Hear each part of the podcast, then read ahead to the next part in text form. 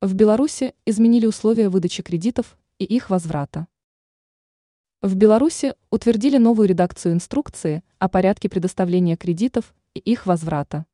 Соответствующее решение принято постановлением Национального банка республики за номером 488 от 26 декабря прошлого года. В пресс-службе регулятора сообщили, что коррективы ориентированы на повышение доступности займов – выдаваемых в том числе представителям малого и среднего бизнеса. До 25 тысяч базовых. С этой целью изменили максимальный уровень задолженности заемщика по микрокредитам, оформляемым по упрощенной схеме. Так, если раньше показатель не должен был превышать 15,000 базовых величин, то теперь лимит составляет 25 тысяч. Согласие на новые условия. Еще одно изменение – при уведомлении банком заемщика об ухудшении условий договора по кредиту согласие на это последнего уже не может быть выражено молчанием либо действием, направленным на исполнение обязательств. Если получатель кредита согласен принять ухудшенные условия договора, предложенные банком, он должен подписать дополнительное соглашение к договору.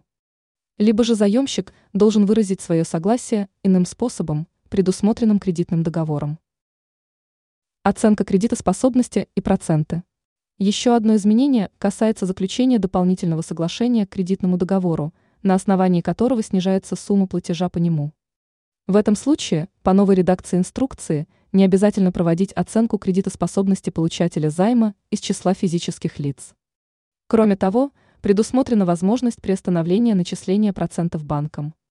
Но это в том случае, если в отношении заемщика при получении им кредита были совершены мошеннические действия.